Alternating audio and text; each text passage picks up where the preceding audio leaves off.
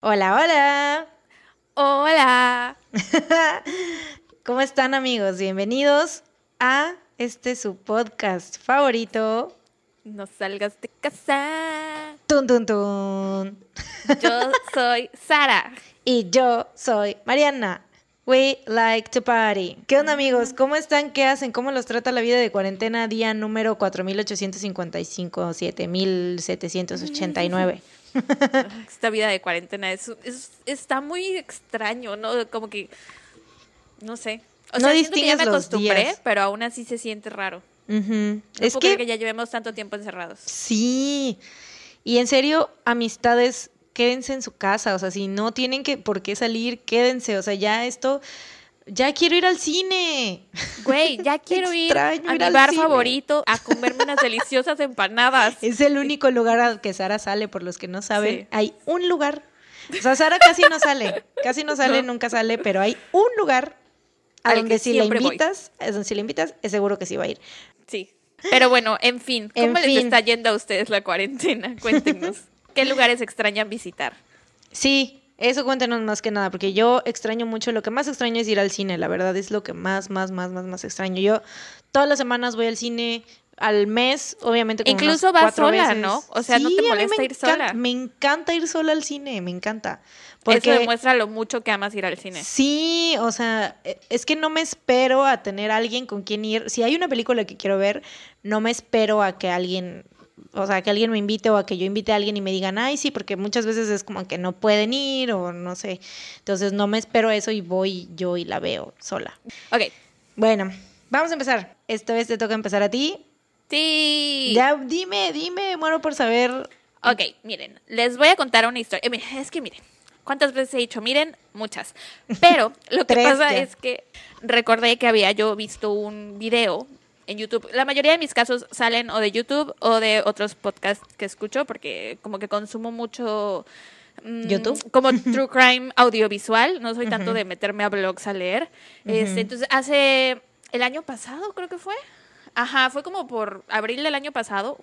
eh, me encontré un, un video cuando estaba viendo cosas del Golden State Killer. Estaba como bingeando un chingo de contenido del Golden State Killer y me encontré con este caso. Entonces, sí, sin más, sin más choro, les voy a decir ya de qué caso les voy a hablar. Es el asesinato de Christy Mirak. Bueno, este caso sucedió en 1992, en diciembre, cuatro días antes de Navidad. Es un caso que estuvo sin resolver por más de dos décadas, hasta que en junio del 2018 por fin dieron con el culpable. Tun, tun, tun. ¿Cómo fue? ¿Cómo le hicieron? Dímelo ya. Bueno, eh, Christy Mirak nació el 3 de noviembre de 1967. Trabajaba como maestra en la escuela primaria Rohrstown en Lancaster, Pensilvania, dando clases de ciencias a los niños que cursaban el sexto grado. Vivía con una amiga en un departamento, tenía un hermano llamado Vince, con quien era muy unida, o sea, toda su familia en general se llevaban muy bien, se querían mucho, eran muy unidos, pero con su hermano como que tenía un vínculo muy especial.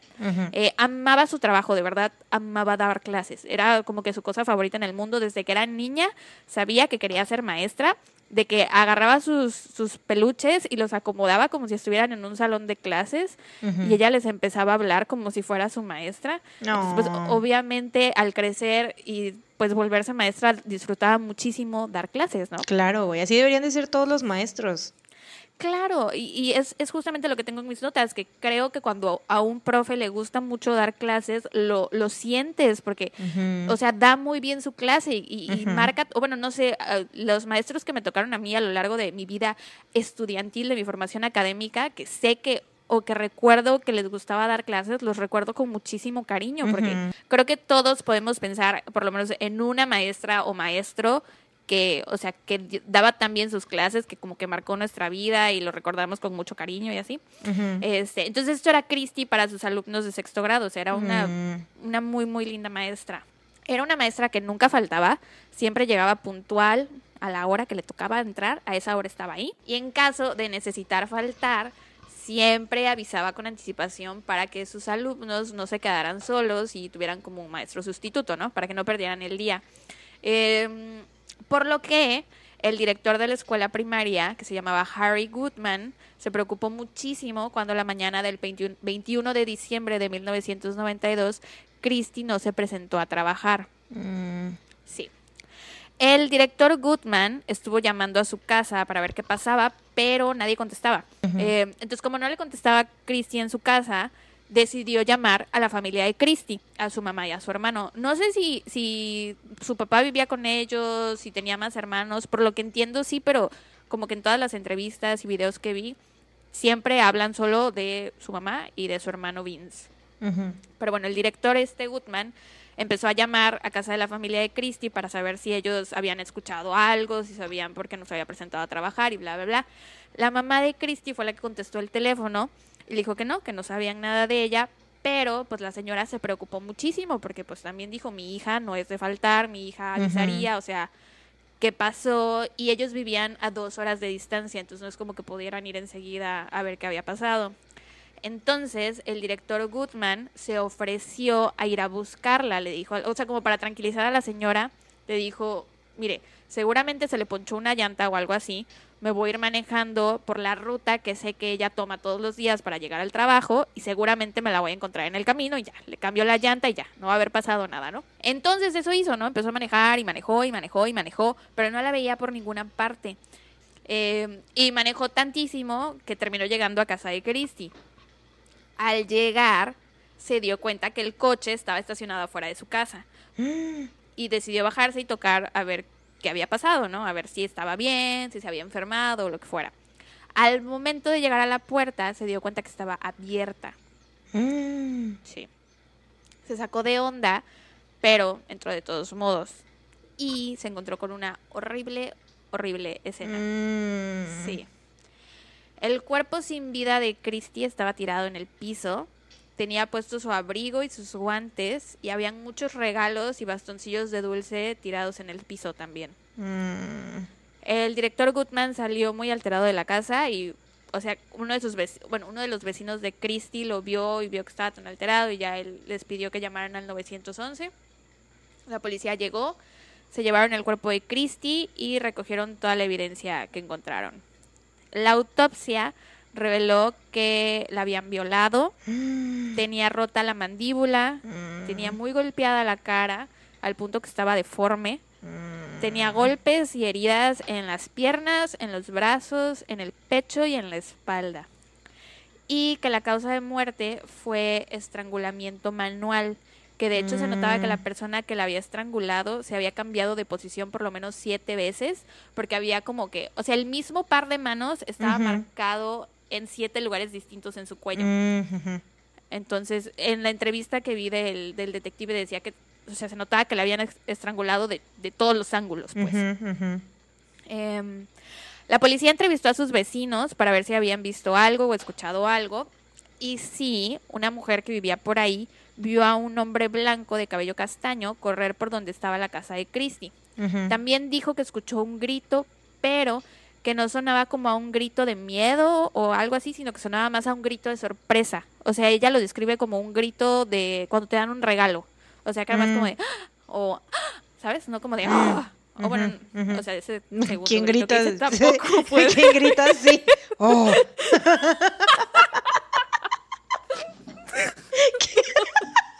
¿Quién grita así, güey? ok. Bueno, un grito de sorpresa, no de terror. Inserte aquí el grito de terror a su preferencia, que no sea como el que yo acabo de actuar. Em, y muchos vecinos reportaron haber visto un coche blanco que era un Toyota estacionado en la calle de la casa de Christy, porque vivía como en un fraccionamiento tipo medio cerrado, que o sea que cuando había un coche nuevo lo, ubicabas. o sea, en un fraccionamiento cerrado, pero una calle no muy, muy transitada, supongo. También entrevistaron a su compañera de piso, que era una de sus mejores amigas, se llama Mary Franciscus. Ella les dijo que esa mañana, como todas las mañanas, a ella le tocaba salir un poco antes de casa, que ya salía generalmente como a las 7, y Christy salía como 7.45, o sea, todos los días era igual, ella se paraba primero, se arreglaba, bueno, se bañaba, se arreglaba, desayunaba, y cuando ella ya estaba lista, Christy empezaba a alistarse. Entonces, que Christy salía como 45 minutos después que ella, ¿no? pero que esa mañana ella se fue y que no había visto nada fuera del ordinario ni nada que le llamara la atención. Eh, se había despedido de Christy como todas las mañanas y había salido para su trabajo. Pero lo que sí les dijo es que días antes habían cachado a un güey observándolas por la ventana. Mm. Un peeping tom. Eh, también les dijo, ah, les dijo algo que me rompió un poquito el corazón. Y es que ves que te dije que había regalos tirados por el piso, bueno, en el piso. Mari le contó a la policía que la noche anterior Christy se había quedado despierta hasta tarde envolviendo libros que ella misma había comprado para regalárselos a sus alumnos de Navidad, güey.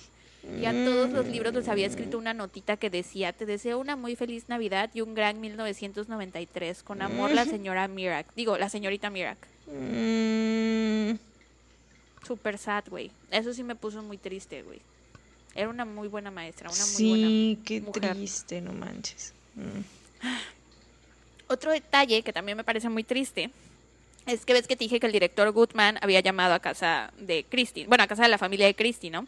Bueno, como ellos se quedaron preocupados, pues estuvieron marque y marque y marque y marque a casa de Christy, ¿no? A ver si alguien les contestaba, pero pues nadie contestaba. Hasta que de pronto les contestó un oficial y les dijo que había habido un accidente y que Christy había fallecido. O sea, ellos se enteraron por teléfono. Y entonces, después de eso, manejaron hacia donde vivía Christy y que cuando llegaron a su casa se dieron cuenta que había demasiada policía y entonces se dieron cuenta que pues no había habido ningún accidente, sino que la habían asesinado. Ah, la madre, qué Sí. Y aparte, nunca vieron su cuerpo. Nunca lo vieron porque ese fue el consejo que les dio la policía y creo que también el padre o pastor de la iglesia a la que pertenecen eh, les aconsejaron que mejor no que no la vieran mejor y que la recordaran como era ella. Este, y te digo, casi toda mi información la saqué de un programa de televisión que ahorita al final les voy a dar el nombre. Sale ahí el hermano Vince.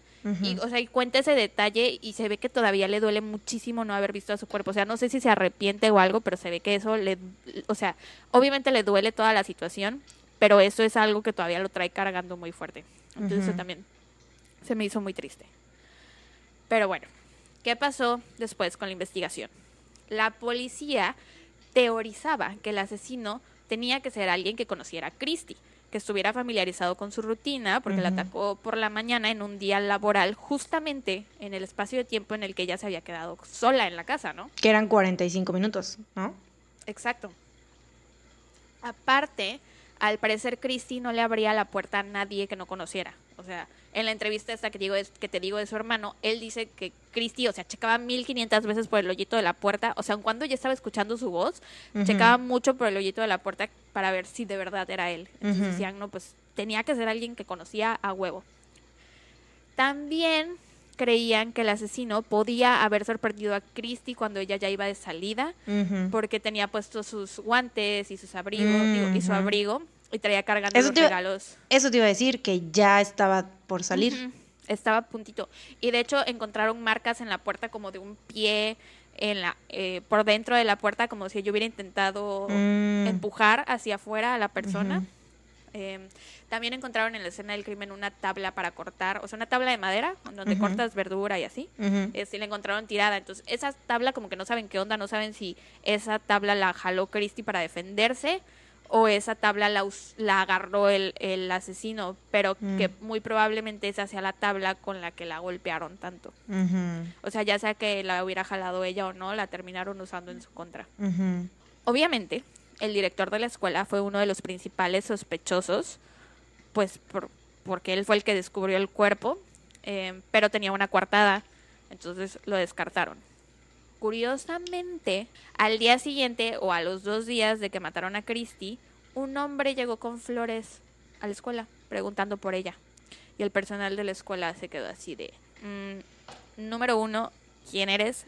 Número dos, ¿no te enteraste?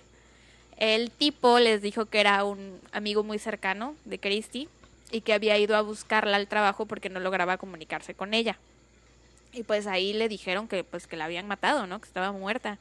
El hombre se fue, pero al día siguiente llamó por teléfono a la escuela para saber si estaban dando como sesiones de terapia o grupos de ayuda o lo que fuera para hablar de Christy, porque en esta escuela, como eran, pues los niños estaban chicos, eran de sexto de primaria, pues obviamente se dieron cuenta que una, su maestra dejó de ir y como que sí podían como entender la muerte, yo creo, a esa edad. Tal claro, vez ya, sí, pero no las circunstancias, ¿no? Ajá. Entonces, pues el director pidió que fueran eh, psicólogos, terapeutas, creo que incluso fueron psiquiatras eh, y otros directores de otras escuelas para hacer grupos de apoyo tanto para maestros como para alumnos, porque pues fue algo que afectó muchísimo, muchísimo a la comunidad, ¿no? Porque era una, maestra muy, muy querida. Aparte, súper joven, güey, 25 años. No mames, sí. Sí. Pero bueno, eh, resulta que este tipo era el novio secreto de Christy. Mm. Era un hombre casado y 20 años mayor que ella. ¿Qué? Y Christy ya estaba pensando en terminar la relación. Le había dicho a sus amigas como el fin de semana antes que ya estaba pensando en terminarlo, porque pues obviamente todo era muy en secreto y ella se sentía mal. No sé si cuando haya empezado la relación ella sabía que estaba casado, quién sabe, pero o sea, ya se sentía incómoda con la situación y ya estaba pensando en terminar.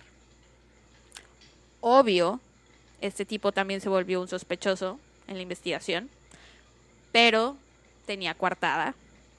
Y aparte, eh, se, o sea, le, dijeron, pues te hacemos el polígrafo y él dijo, pues sí, va, o sea, el detector de mentiras, ¿no? Y salió que estaba diciendo la verdad, entonces pues lo descartaron de la investigación. El primero de enero de 1993, la policía comenzó a buscar a un hombre blanco musculoso, que es al que habían visto estacionado en el coche blanco, este que digo que estaba en la calle de Christie. Hicieron un retrato, güey, un retrato de la descripción, o sea, con la descripción que le habían dado los vecinos a la policía, pero no mames, güey. Pinche garabato culero, te lo voy a enseñar. Ese era su retrato. ¡Ah, la mierda! Dime si yo no. O sea, güey, ¿a quién conoces que se parezca parece de esos del. Como cuando el filtro de Instagram que dibujas con la nariz, así. Está horrible, ¿verdad? Garabato horrible, no sé. Obviamente, esto no los llevó a nada. Obviamente nadie encontró a una persona que se pareciera a ese horrible dibujo. con todo respeto a la policía de Pensilvania, ¿verdad? Pero pues no mames. El caso es que no encontraron al culpable. Comenzaron a pasar los meses, los meses se volvieron años y el caso se quedó sin resolver. Diez años después del asesinato de Christie, en 2002, a su madre le diagnostican cáncer de mama terminal. Y el mm. mayor miedo de la señora era morir sin saber quién había matado a su hija. Mm.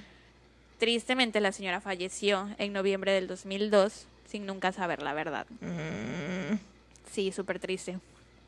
A partir de este momento, Vince Mirak, que es el hermano de Christy, que tenía 21 años cuando murió Christy, o sea, era menor que ella, eh, puso todo su esfuerzo en recordarle a la gente sobre el asesinato de su hermana para ver si lograban cachar al culpable. Y en 2007 rentó un espectacular grandísimo, grandísimo, grandísimo, donde puso, o sea, era como compartido, habían dos caras, ¿no? Una de un lado era la cara de Christy y el del otro lado era otra, otra chica, no sé quién fuera, eh, pero en, grande letrero decías, decía, ¿sabes quién me mató? O sea, así grandísimo, güey, en la carretera. Eh, después de esto la policía comenzó, o sea, porque puso el número de, de, la policía, no dijo, si sabes algo, por favor, comunícalo a la policía. ¿Sabes a qué me recuerda esto? Ya sabes que yo soy, todo lo hilo con películas y todo son referencias de cine para mí. Al de Three Billboards Outside Ebbing, Missouri. ¿No te acuerdas de esa película? ¿La viste? No, Creo estuvo, visto. estuvo nominada al Oscar hace, no sé si hace, si el año pasado, hace dos años, no recuerdo, pero es igual, o sea, de una señora que empieza a poner este espectaculares en una, como en un camino, así por la, por la muerte de una, de una niña. Ah, ya no me acuerdo bien, güey. Pero, también Pero era así lo mismo, ajá, un espectacular y decía como que cosas así muy fuertes para que obviamente se resolviera ese caso. Ah, pues esto hizo, eso, esto hizo el hermano de Christy. Puso también el número de contacto de la policía, por favor, si saben algo, comuníquense. Y pues a partir de ese momento, la policía comenzó a recibir un chingo de llamadas con pistas, sospechosos, etcétera. Y aunque ninguna de las pistas ni sospechosos llevaban a ninguna parte, todo eso sirvió para presionar al departamento de policía. Así que el departamento de policía comenzó desde cero una vez más con el caso. En el video que vi donde entrevistan al, al, detective, dice que eso es algo que hacen con los, con los casos que se quedan sin resolver por muchísimos años, como que se deshacen de todo, bueno, no se deshacen de que la tiran, pero como que la hacen a un lado y, e intentan empezar desde cero y como que meten a nuevas, nuevos eh, agentes o policías o lo que sea el caso para que todos lo vean como con ojos, ojo fresco o algo así, ¿no? Eh, y de hecho, eh, estos fueron, bueno, el detective este se llama Craig Stetman, era un detective nuevo en el caso también, y dice que inclusive fueron a un curso de casos sin resolver, o sea, un curso especializado de cold cases, para ver si había técnicas nuevas o cosas nuevas que pudieran aprender. Chido, güey. Yo quiero estar de oyente en eso. Obviamente oyente porque no me dedico a eso, no soy criminóloga ni nada. Pero te imaginas, o sea, ver como que qué tipo de técnicas utilizan para. Sí. O sea, qué interesante. Muy interesante. Sí, es, como, como en, en Mindhunter, o sea, no al mismo nivel, pero ves que se ve que les va a dar clases y así. Eso también está muy interesante. Ah, sí, sí, sí, sí, sí. Sí, para atrapar asesinos seriales. Ajá. Este, bueno, y te digo, fueron a, hacer este, este curso y ahí aprendieron sobre los avances de la tecnología forense. Algo que no había, obviamente, en los noventas y que de hecho tiene apenas un par de años que se está usando para resolver casos, es la genealogía genética, que fue justamente lo que se usó para resolver el caso del Golden State Killer. Con eso fue lo que atraparon a Joseph D'Angelo. Sí si escucharon el caso de Joseph D'Angelo, pues a lo ah, mejor por eso dices que está, que, de ahí lo encontraste, de ahí lo sacaste. Mm. Tenían ADN guardado de la escena del crimen, porque pues la violó, había semen y así, eh, y se pusieron en contacto, bueno, bueno, o sea, tenían el ADN, pero pues en los noventas todo lo del ADN estaba, vaya, en pañales, ¿no? Como que apenas estaba empezando, obviamente no tenían la tecnología suficiente para, pues para hacer las cosas que hacen ahorita, o sea, lo que hacen ahorita es impresionante. Em, entonces, como tenían el ADN guardado, se pusieron en contacto con una compañía que se llama Parabon Nanolabs, que se dedican a genealogía genética. Ahí hacen, miren, no entiendo mucho de genealogía genética, no entiendo mucho de las cosas que les voy a hablar, pero se las voy a decir a como las entiendo. Puede que les esté mintiendo, puede que no, puede que esté en lo cierto, puede que no. Eh, pero vaya, no, no me tomen muy en serio. Eh, bueno, en ese lugar, Parabon Nanolabs hacen algo que se llama fenotipado de ADN, en donde toman la muestra de ADN que queda, en este caso, de la escena del crimen, y a partir de eso crean una fotografía del rostro de la persona, o sea, basándose en el ADN. Y, o sea, hay pueden decir, bueno, yo... Como genéticamente qué rasgos tiene, ¿no? Ajá, sí, de que viendo tu ADN puedo determinar que tu nariz sería de esta forma, tus ojos tal, tu cabello tal, ¿no? E hicieron un retrato ya, obviamente, ¿o no? Un retrato de su cara, sí. Ya ahora sí, decente, ¿no? Como el dibujo culero ah, ese. Sí, sí, nada más que ese no, ese no lo guardé. Déjame, te lo busco en chinga. Chris, ah, mira, esto fue lo que hicieron. Resulta que con esta, el fenotipado de ADN, ¿ahí lo ves? Sí, sí, sí, sí, sí. No pueden determinar ni la edad ni la masa muscular. Ni el, ajá, no pueden decir cuánto pesas ni nada. Entonces por eso hicieron como tres fotografías de la misma persona en distintas etapas de su vida, por, porque no saben qué edad tenía basándose en el ADN, ¿no? Ni cómo se vería en estos momentos. El caso es que con esas fotografías, eh, bueno, la policía las, las las presentó en una conferencia de prensa a los medios. Güey, qué gran avance tecnológico, qué barbaridad. Te digo, está impresionante, yo no lo puedo creer. Me, me voló los sesos. Sí, güey, qué pedo. Está muy, muy impresionante, neta, wow. O sea, estas son las cosas chidas de la tecnología. Qué chido. este. Ajá, la policía publicó esta imagen, pero no llegó a nada. Nada pasó.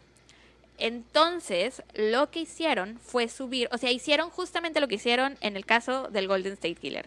Subieron el ADN que tenían de la escena del crimen a JetMatch, que es una base de datos de ADN pública donde la gente sube su ADN por voluntad propia, porque pues como que te ayuda a saber de dónde vienes y así, ¿no? Em, y ahí encontraron una coincidencia. Mm. Entonces, el departamento de policía contrató a una mujer que se llama Cici Moore, que es una experta en genealogía. O sea, qué trabajo tan chingón. O sea, aparte, una experta en genealogía. Bueno, no sé ni siquiera si así sea el, el término de su trabajo, así lo bauticé yo. Eh, que, estaba, que estuvo también involucrada en la captura del Golden State Killer. O sea, ella fue la que encontró el match de Joseph D'Angelo. chingona mujer. Sí, y, hay entrevistas de ella en, en YouTube y ella dice, güey, o sea, es que yo pues me metí a esto y nunca pensé que, que trabajaría yo con la policía, ¿no? Que ayudaría a resolver casos fríos, ¿no? Cold cases. Impresionante. Y o sea, lo hace desde la comodidad de su casa, güey, en pijama. O sea, una chingona. ¡Ah, qué chido! sí, güey. Bueno, el punto es que Sissy Moore es una experta en genealogía. La policía la contrató eh, para que ella, a partir de, la coincidencia que encontraron en Jetmatch, ella construyera los árboles genealógicos y viera, o sea, porque tienen que irse hasta hasta abajo, güey, decir abuelos, tatarabuelos, sobrinos, tíos, nietos, hermanos, o sea, es un, gran trabajo.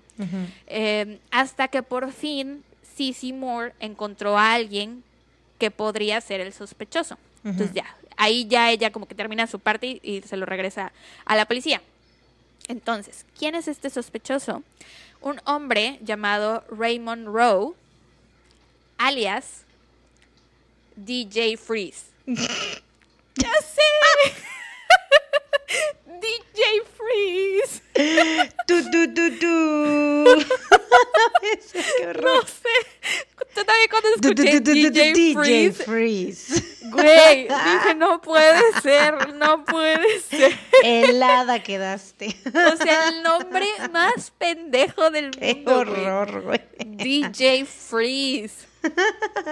Bueno, déjame que te cuente un poco de quién vergas era DJ Freeze. Un DJ. Era un hombre que había nacido en 1969 eh, o sea, en 2018 tenía 49 años y en el 92, cuando fue el asesinato de Christie, tenía 23. Estaba casado y de hecho creo que se había casado ya tres veces. Ajá. Y tenía hijos. Y efectivamente era un DJ y era un DJ muy popular, güey. ¿Te imaginas un, DJ llamado DJ Freeze que fuera tan popular? es que no supera el nombre, DJ Freeze. Pero sí, era muy popular, güey. Le iba muy Aparte bien. se cambia la voz cada que dice el nombre, no nombre. DJ Freeze. DJ Freeze. es que sí, güey. Está muy cagado. No sé. Este, pero bueno. Era muy popular. Era DJ para clubs, porque es que ya no son antros, sino clubs. Eh, las discotecas. Las discotecas. Y para bodas era de esos DJs que las parejas se pelean por tener en su boda, o sea que lo tienen que, contratar con meses de anticipación, o sea, le iba muy bien.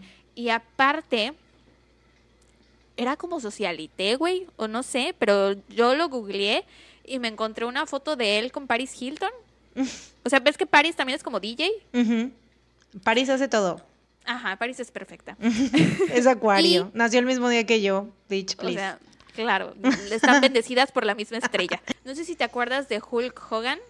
¿Te acuerdas de uh sí, por ahí sí, de los sí, 2000 sí, en VH1? tenía su reality. De, de Hogans, ¿no? Algo así, no sé qué, de su familia. ¿Te acuerdas que tenía una hija que se llamaba Brooke, creo. Ajá, wow. Me encanta que seamos tan consumidoras de realities de VH1 Viejitos. de los 2000. Sí, es, güey, nadie más hubiera entendido esta referencia, güey.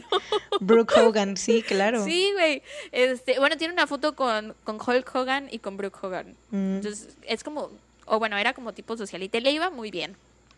Y seguía viviendo en Lancaster, Pensilvania. O sea, nunca se mudó de ahí. Eh, y pues ya no era como una persona muy conocida. Ah, entonces, aunque tenían los resultados de la genealogía genética, que les decía que el ADN de la escena del crimen correspondía a, a, Raymond Rowe, DJ Freeze, tenían que conseguir una muestra de ADN de él para realmente comprobar que sí fuera él, ¿no? Y como te dije en el episodio del Golden State Killer, o sea, hay de dos, o, o te acercas amablemente a decirles, oye, este, pues mira, necesitamos una muestra de ADN porque eres sospechoso en un caso de asesinato y te arriesgas a que la persona se vaya, eh, o bueno, se escape pues, o los acosas, los estoqueas, los espías por indeterminado número de tiempo, digo, por un periodo indeterminado de tiempo, hasta que veas que tiran algo a la basura y entonces tú vas y lo tomas, ¿no? Y eso fue justo lo que hizo la policía, se esperó, lo siguieron por un tiempo esta parte yo creo que también te va a dar risa, a mí me dio risa. Eh, resulta que el güey estaba de DJ en una fiesta de secundaria. Y yo sé, es chistoso, ¿no? Güey, aparte, no sé, los, las personas, yo no sé si te tocó las kermeses, porque nuestros tiempos eran kermes. Sí, sí, sí.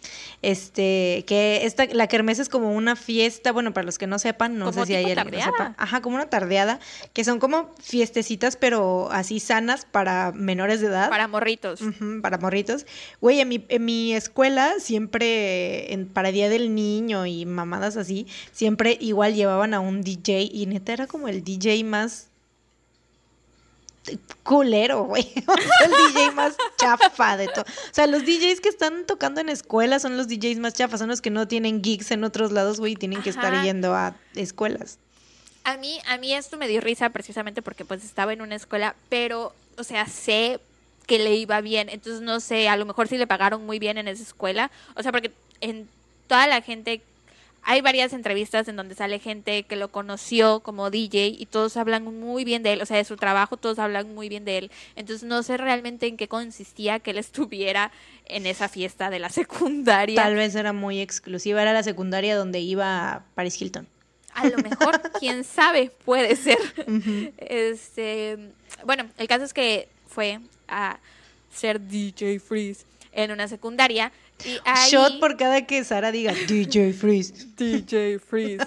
y ahí eh, la policía lo estaba espiando y vieron que tiró una botella de agua y un pedazo de chicle. Entonces la policía dijo, de aquí somos. Lo agarraron, o sea, agarraron la botella y el chicle, eh, lo analizaron, bueno, lo mandaron a analizar y efectivamente su ADN era el mismo que se había encontrado en la escena del crimen. Sí. Al principio, Rowe alias DJ Freeze, insistía en que era inocente. Eh, dijo que, la, que lo del ADN, que se habían equivocado, que era un error, no sé qué. Pero. ¿Cómo es un error, güey? Don't fuck with science, bitch. O sea, ya lo sé, no lo entiendo. Eh, pero acabó por admitir su culpabilidad. Sin embargo, nunca dijo por qué lo había hecho. Ah, así que eso es lo único que no está claro. ¿De dónde conocía a Christy? Cómo, cuándo se conocieron, por qué él atacó a ella, por qué decidió matarla. Lo único que saben es que Raymond Rowe trabajaba en un bar que estaba de camino a casa de Christie, o sea, la casa de Christie como que quedaba de paso. Entonces creen que a lo mejor pudo haberla visto por ahí. Eh, y en 1992, que fue el año en que asesinaron a Christie, bueno, el año en que asesinó a Christie, él era DJ en un antro que se llamaba Camaleón y los investigadores encontraron un ticket de ese lugar en la cartera de Christie. Entonces, mm. tal vez ahí se conocieron. Y aparte, el tipo manejaba un Toyota blanco en 1992. Mm. El que habían visto los vecinos chismosos. Efectivamente. En enero del 2019 lo sentenciaron a cadena perpetua sin libertad condicional. Toda mi información saqué toda mi información de un programa de televisión que se llama On the Case with Paula Sean, o sea, en el caso con Paula Sean, que está en YouTube, dura como 40 minutos el programa. Y también hay un chorro de podcast de este caso. Eh, pero el que les recomiendo específicamente es el que se llama The Mind of Madness. Eh, o sea, escuché todos los demás y vi también más videos del caso, pero estas dos recomendaciones que les estoy haciendo del On the Case with Paula Sean y The Mind of Madness son los que siento que más valen la pena porque te tocan una fibra del corazón, o sea, de verdad te tocan el sentimiento, porque en, o sea, en todos los demás son como más datos, más, este, eh, ajá, más datos duros, ¿no? Y en este aunque citan los datos, también salen personas que conocían a Christy, sus amigos, su familia. Hablan de ella y se ve cómo les ha marcado la vida, lo que le pasó, cómo después de tantos años la siguen teniendo presente todos, todos los días. O sea, el impacto que tuvo ella en la vida de los demás, ¿no? Sí. Eh, y de verdad, o sea, van a llorar. Van a llorar. Si ven, si ven sobre todo el, el especial de televisión, van a llorar. Este, pero bueno, tanto el hermano de Christy como sus, porque en el programa entrevistan a dos de sus mejores amigas, eh, ellos tres dijeron que nunca habían escuchado el nombre de Raymond Rowe. Y que, o sea, es que este dato me pareció como, no sé, me hizo sentir rara, porque los investigadores les habían dicho que, o sea, su investigación estaba basada en que esta persona tenía que conocer a Christy, ¿no? Que era alguien que ella conocía. Entonces me imagino que tanto el hermano de Christy como sus mejores amigas pasaron estos 27 años que estuvo sin resolverse el caso, dudando de absolutamente todas las personas que, la conocían, o sea, de todos sus amigos, de, no sé, exnovios, maestros, qué sé yo, ¿no? Entonces imagínate, 27 años dudando de todos tus conocidos hombres ha de ser, no sé, creo que difícil. Pero sí, yo creo que sí la abordó. O sea, igual ella dijo así de como de, o sea, no sé, igual hasta lo dejó pasar. Bueno, no, porque, porque la, la, el pie, ¿no? La puerta, sí. Yo creo que se conocieron en, en, el, antro, y este güey, no sé, se obsesionó con ella. Fíjate que en, en, el, en el podcast este entrevistan a una de sus exnovias, de las exnovias del tipo, y dice que no le sorprende porque él era muy violento con ella, o sea, que era muy controlador, muy posesivo. Mm. Entonces, cuando escuchó la noticia, no, no, no le sonó muy raro. No fue como de, ¿qué? Nunca lo hubiera pensado de él. Fue como de... Mm". O sea, sí se queda así de, no mames. Obviamente sí impacta porque nunca te imaginas que fuera a matar, ¿no? Pero sí, sí me imagino que debe haber sido como de, ah, pues es que, pues mira, ya haciendo memoria. Sí, tiene sentido, ¿no? y bueno, como dato extra, les voy a dar, creo que, no sé cuántos son, son varios. En, en, Mind of Madness, que es el podcast que escuché, el episodio 44 es en el que hablan de Christie, entrevistan a algunos de sus exalumnos resulta que había una parejita de niños en su salón, o sea, cuando ella daba el sexto, en sexto la clase de ciencias, había una parejita de niños que se gustaban, crecieron, se enamoraron y eventualmente se casaron. Tuvieron una hija y, le pusieron Christy. No. Es, es, es, es medio creepy, siento yo. Estuvieron a punto de contratar a DJ Freeze para que estuviera en su boda, güey. Ajá. Y o sea, ellos dicen que, que Christy marcó su vida como maestra. E imagínate, sin saberlo, iban a contratar a, su, asesino. A la madre, qué horror. Sí, está como uh, Iki, ¿no? Sí. Eh, también hay otra exalumna que se volvió maestra por Christy. Oh. Y hay otra exalumna que se volvió reportera. Ella sale en el especial este de televisión y sale diciendo que en su momento no, no tenían como la mente para comprender de qué forma les iba a impactar todo lo que había pasado con su maestra, pero que sí, que les impactó muchísimo y que moldeó la vida de muchos. Y ella se volvió reportera y es precisamente la que se encargaba de cubrir la nota, bueno, la, la que se encargó de cubrir la nota del arresto de Raymond Rowe. O sea, ella le, tocó cubrir eso. O sea, sale ella fuera de la escuela diciendo, en este salón daba clases la señorita Christy Mirak, que fue maestra en tal, tal, tal, ¿no? Em, y ya para finalizar, los libros que había comprado Christy para regalarle a sus alumnos, eventualmente se entregaron, se entregaron a los alumnos en junio de 1993, antes de las vacaciones de verano. Eh, les dijeron, o sea, como que vocearon en el micrófono de la escuela y dijeron que había un regalito de su antigua maestra esperando a cada uno de ellos en la oficina del director. Ya sé. Qué triste, imagínate, güey. Ay, quiero llorar ya. Que al principio imagínate tú así como, imagínate tú así como, como alumno, o sea, de que tienes esa maestra tan querida y todo, y que al final ese fue como su último, o sea, su último detalle, ¿no? Así, ay, y con su letra y de qué feliz Navidad. Ay, no mames, qué pinche triste, güey, voy a llorar. Súper triste. Por eso voy a llorar, voy a llorar. Dije, esto, esto les va a tocar el sentimiento. Lloren. Me tocó muchos sentimientos. Es que sí está muy, muy triste esa parte. Pero bueno, al final lo atraparon y al final está en la cárcel, ah, cadena perpetua. Nada más que nunca ha dicho por qué lo hizo, bla, bla, bla. Pero bueno, saben que fue él. ¿Qué pedo? O sea, qué pinche triste, güey. Cuatro días antes de Navidad. Estuvo libre más años de lo que ella estuvo viva. Ah, o sea, él la, mató y estuvo libre 27 años. Sí, y ella solo vivió 25. Verga, güey. Sí. Bueno, ahora es mi turno. ¿Qué me vas a... Ah, ya sé. Y ya sabes que te voy a contar. Aquí les va la historia, amigos. Resulta que yo de estúpida, bueno, o sea, le preguntas a Sara porque siempre nos decimos, o sea, lo único que nos preguntamos de los casos es de dónde son, ¿no? Para como que ver que para no ser el mismo, más básicamente, ¿no? Sí, entonces este, yo le pregunté a Sara y ella me dijo que iba a ser un caso de Estados Unidos. Y yo así, ah, ok, el mío no es de Estados Unidos, bye. Ahí debió haber terminado la conversación. Que haberte callado, pero es que la perra seguía y seguía. Pero la pendeja de Mariana siguió diciendo cosas, o sea, yo no dije ningún dato de mi caso, lo único que dije fue así de que, güey, es que hay mucha información y hay muchos podcasts y ya por eso ya Sara supo que pinche caso. hubo más. No hubo tanto, no hubo tanto. No sé, pistas de blue, pistas de sí, son, son, muy son muy poquitos datos para que se viera, pero ok. Eh, les voy a contar sobre el caso de Chris Kremers y Lisanne Frun. Este caso yo lo escuché por primera vez en My Favorite Murder. Pero está muy cortito, o sea, era como el segundo caso que ellas contaban y lo contó Georgia. Y este, y siento que le faltó como que um, indagar un poquito más. Este, porque sí tenía bien información y así todo, pero yo cuando me metí a buscar la información dije, ¿qué? Hay como un hoyo negro de información y sobre todo porque hay este, cosas visuales y todo, ¿no? Entonces es como que todo un merequetengue ahí. Y pues bueno, sin más por el momento. Eh, igual y muchos ya están como, ya saben, a lo mejor les va a pasar como a ahorita que empiece yo a contar todo. Eh, pues ya van a saber, ¿no? este caso se conoce también como eh, las chicas perdidas en Panamá, las turistas perdidas en Panamá, bla, bla, bla. Entonces, puede que ya lo conozcan desde ahí, de, ese, de eso que les acabo de decir, ya puede que lo, ubiquen. Ya, puede que no. Es que es como popular precisamente por lo que hay visual. exactamente.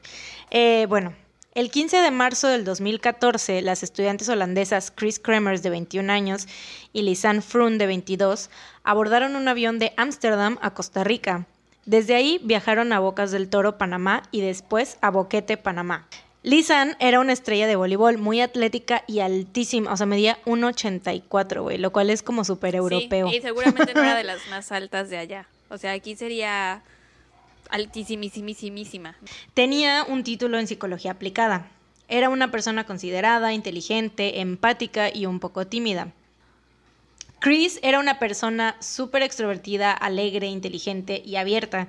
Le encantaban el teatro y el mundo artístico. Tenía un título en educación social y cultural y pensaba estudiar historia del arte cuando regresara de Panamá. Qué bonito. Sí, sí, eran dos, dos chicas como súper, con todo su futuro por delante, súper inteligentes, súper lindas, súper guapas, súper... Eh, todo. Sí. Juventud, juventud en éxtasis. Chris y Lisanne se conocieron mientras trabajaban en un café-restaurante. Las chicas habían ahorrado por mucho tiempo para este viaje, el cual se supone que iba a ser como un tipo año sabático, pero entre comillas, porque era como era, sí era como para conocer Panamá y todo, pero también iban a dedicar este año a hacer voluntariado en escuelas, dándoles clases eh, de arte a los niños y aprendiendo español por medio de un programa. Este, o sea, sí, a la vez era como que tomarse un año, pero tampoco iba a ser tanto de que vacacionando, sino que iban a estar haciendo cosas de, de, de provecho. Contribuyendo en la sociedad, en la comunidad de Panamá. Exactamente, exactamente. Y eso es algo que creo que no todo el mundo pensaría, o sea, Estoy segura que muchas personas que consideran tomarse un año sabático en otro país no les pasa por la mente, mm, debería dedicar parte de mi tiempo libre en ayudar a la comunidad. Entonces eso nada más como que nos hace ver que realmente sí qué tipo de personas eran, ¿no? O sea, eran empáticas, muy consideradas. Em, de hecho, dicen que también ahorraron como para eh, que eh, juntaron dinero con su familia y amigos y todo para comprar regalos para los niños de Panamá cuando estuvieran allá. Ah. Güey, ¿qué pedo con la, e, esta similitud? Sí, sí. Comprar regalos para niños. Siempre por alguna razón hay una similitud en todos nuestros episodios. Como que siempre hay algo que une los dos casos, no sé. Sí. ¿O será que la queremos encontrar? O sea, tal vez, tal vez también. no sea tan fuerte, pero nuestro cerebro la busca. sí, tal vez. Nuestro em, cerebro compartido.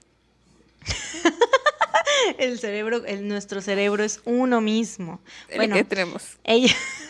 ellas estuvieron un par de semanas en Bocas del Toro aprendiendo un poco de español, que es el primer lugar donde te digo que llegaron en Panamá, antes de llegar a Boquete. Eh, estuvieron ahí aprendiendo un poco de español, disfrutando las playas, comida, paisajes. Esto fue como por dos semanas, ¿no? Ahí sí fueron sus como vacacioncitas, ¿no? Este, disfrutando las playas, comida, paisajes, yendo a bailar y pues, o sea, todo lo normal que harían dos chavas en sus 20 conociendo un nuevo lugar. Cuando Chris y Lisanne llegaron a Boquete el 29 de marzo del 2014, descubrieron que les habían cambiado su agenda. O sea, el personal de la escuela por donde ellas iban a trabajar les dijo que no podían empezar esta semana como estaba planeado, que no tenían lugar para ellas, o sea, como que no había cupo y tenían que regresar como una semana después. Entonces, las chicas obviamente se molestaron porque tenían todo planeado, lo cual, güey, yo siento que si tú llegas a un lugar donde se supone que ya todo está planeado y todo y que aparte no conoces el lugar que no lo conoces y te dicen así como de no no deberías estar aquí es como que dices mm, mm, mm". no sé o sea yo soy muy paranoica güey y si es como que digo verga me voy, me regreso. ¿Qué hago aquí? ¿Sabes? O no yo lo hubiera visto más como ellas, más molesta de que, güey, o sea, yo hice mi, plan de viaje en torno a esto. Ustedes saben que no conozco este lugar, se me hace una grosería que. Sí, claro, también. O sea, yo por un lado paranoica, por otro lado emputada, claro, también así que, güey, qué pedo, qué falta de respeto. Pero bueno, porque aparte, ellas te digo, ya tenían todo agendado y así, y más que nada, el personal de la escuela les había confirmado tres días antes por correo electrónico la fecha en la que ellas iban a iniciar. Pues sí, es una grosería. Pero bueno, no había nada que pudieran hacer al respecto. Entonces se quedaron en casa de Miriam Guerra, quien ella era una persona que recibía estudiantes internacionales muy seguido, o sea, era como un este, una, ¿cómo dicen? host. o casa de huéspedes. No, no, no, era como una host. Ella en su ah, casa recibía, ajá, este, anfitriona, ¿no? De estudiantes. Bueno, entonces se quedaron en su casa y eh, decía Miriam, después declaró que las chicas eran muy, eran como algo tímidas, pero pues también ella solamente las trató como por un par de días, este, pero que eran muy inteligentes. Eh, también dijo que Lisan había estado tosiendo mucho y que tenía como un dolor de garganta. Entonces no creía que fueran a salir mucho pero las chicas decidieron salir a explorar Boquete los próximos días, porque es como que, güey, pues tenemos esta semana que vamos a hacer. Que nos pues cancelaron el plan, pues vamos a turistear. Exacto, fue como, pues ya salimos a conocer, ¿no? Miriam les llevó el desayuno el 30 de marzo, su segundo día en Boquete. Eh, hay fotos de ese día que ya salieron así como a estar explorando los alrededores, pero poquito, ¿no? Así como que nada más los lugares turísticos de, Boquete, así, pero dentro de Boquete. Pero regresaron a, la casa antes del atardecer y planearon todo tipo de caminatas y visitas turísticas para toda la semana. El martes, primero de abril del 2014, Chris y Lisanne se embarcaron a una caminata por el Sendero del Pianista, que es un famoso camino a más o menos 8 kilómetros de Boquete. Un taxi las recogió y las llevó al principio del camino alrededor de las 11 de la mañana. Esto es lo que dice el taxista. En, este, en esta hora hay como que un medio discrepancias ahí, pero yo siento que puede ser porque el taxista a lo mejor las llevó a cierto lugar, o sea, lo que pasa es que los, los, este, las personas que estaban ahí alrededor, como que los lugareños, los que viven ahí en ese, por como que al principio de ese camino, hay restaurantitos y cosas así, ¿no? Entonces esas personas dicen que las vieron en esa área, o sea, que ellas empezaron su camino como a la una, dos de la tarde más o menos. Entonces yo, mi super intuición de detective es que el taxista dice que él las dejó ahí a las once, pero igual y ellas estuvieron como unas dos, tres horas por ahí, o sea, no sé, igual y comiendo, igual y ahí, este, pues, no sé, platicando con la gente, qué sé yo, ¿no? Sí. Em, porque aparte, este, se hicieron amigas de un, eh, bueno, amigas entre comillas, no, sí, amigas. Se hicieron amigas de un perrito que era de un, los dueños de un restaurante que estaba por ahí. Entonces, tal vez yo quiero creer que perdieron como unas dos, tres horas conviviendo con el perrito. Pero bueno, em, de acuerdo a su novio, Chris estuvo en contacto con él por teléfono alrededor de las 2 pm. No, se, no especificó si fue por vía mensaje de texto o por llamada, pero dice que el último contacto que él tuvo con, con ella, con Chris, fue a las 2 de la tarde. Ambas chicas traían shorts y playeras sin mangas, no traían muchas cosas más que una mochilita ligera, que era de Lisan, un pasaporte, em, un una tarjeta de seguro médico, 83 dólares en efectivo, sus celulares, una cámara y una botella de agua, lo cual quiere decir obviamente que no estaban preparadas para una caminata larga, o sea, nada más de que iban y regresaban y ya se acabó, ¿no? Hay personas que viven al inicio de este camino que después declararon haberles dicho que no se adentraran en esta caminata solas, porque ahí en el pianista lo que pasa es que es un camino como muy confuso, o sea, se supone que es tan, o sea, es muy, muy grande, es enorme, enorme, enorme. Y hay como una parte, bueno, esto te lo digo después, este, como de las, las divisiones que tiene este, mm, este ¿Lugar? este lugar, ajá. Eh, bueno, las personas que les dijeron así de que no vayan solas, o sea, las vieron que se iban así como a meter solitas y siempre la gente que va por ahí a huevo tienes que estar con un guía. Eh, porque pues puede que, o sea, si llueve, que eso es algo como impredecible, aparte era abril, entonces en esas fechas más o menos pues sí hay como lluvias a veces así. Entonces, si llueve, si llega a llover, entonces el camino de regreso se puede borrar porque se puede hacer como un riachuelito y se puede, pues no, no tienes por cómo saber cómo regresar. Ok. Em, pero bueno, el día era como, ese día estaba súper soleado, súper bonito y todo, no había como predi- eh, predicciones de lluvia ni nada. Pero este, la gente les advertía de esto porque también igual a cier- hasta cierto punto de este camino hay una parte donde ya no hay un camino trazado. ok. Es muy Eh, fácil bueno. perderse. Exactamente. Eh, pero a- hasta, hasta cierto punto, ¿no? Eh, también se supo que con ella se fue el perrito, de que te digo, de los, de los dueños del restaurante, que se llamaba Azul. Oh, así se llamaba el perrito de, de una de mis amigas. Mm. Bueno, este perrito azul se fue con ellas, pero eh, él regresó ese mismo día por la tarde, pues ya ves que los perros conocen caminos, ya saben, y, pero regresó sin ninguna de las chicas. Eh, al ver que no regresaban a su casa en la noche, sus anfitriones preguntaron por ellas en los alrededores, pero nadie sabía nada. Entonces, pues, o sea, dijeron, bueno, son turistas, decidieron darles el beneficio de la duda y continuar la búsqueda al día siguiente. Dijeron, tal vez, pues no sé, se quedaron por ahí, se les, o sea, se les fue el tiempo, ¿no? Igual y pues ya por ahí andan, no sé. Pues sí. Pero aquel primero de abril del 2014 sería el último día en que Chris y Lisanne fueran vistas con vida. Un guía local dijo que las chicas tenían una cita para reunirse con él al día siguiente, o sea, el 2 de abril. Para que les iba a enseñar igual, así como pues todos los lugares turísticos de Boquete, pero ya como más hacia el pedo del hiking, ¿no? O sea, de caminatas y casi más por, por para Que a la ir a le ver encanta, paisajes y así. A la los gente turistas, le encanta el hiking. Eso estaba es yo la pensando, cosa es más los- peligrosa del mundo. ¿Verdad? Lo mismo. Yo siento, yo nunca, a mí nunca me pasaría eso. ¿Por qué? Porque yo no voy a ese tipo de cosas. No, O sea, yo no- jamás me no iría a las hago caminar a un monte, güey. Exacto, no, a mí me da un chingo de miedo, güey, porque, o sea, te cae, o sea, es que la pinche jungla, güey, o sea, porque ahí, ellas estaban ahí, o sea, fueron a un camino que daba para la jungla. No manches. O sea, esa madre es, imagínate, nada más, o sea, pensar en todo tipo, yo, mi mente se pone a, a- a procesar todos los peligros que hay. Sí, todos los peores eh, escenarios posibles, Los peores ¿no? escenarios posibles, güey. O sea, no, no, no, no, no. Todo, la- todo el tipo de muertes, o sea, güey, mil maneras Todo de lo morir. que puede pasar, sí, no, no, no. No entiendo por qué a la gente le encanta Sí, irse de hiking, güey, a cualquier O parte. sea, yo solamente, yo lo haría como que solamente en, en grupos así largos y que fuera así como que, porque sí lo he hecho, de hecho, o sea, cuando estuve en Canadá sí fui a un hike, pero era como súper leve. Y fue porque sí me aseguré de ver que fuera así como súper leve e íbamos todos en grupo y era un hike que hacían como que una vez al año, güey, o sea, siempre. Güey, no había habido pero- nunca ningún pedo.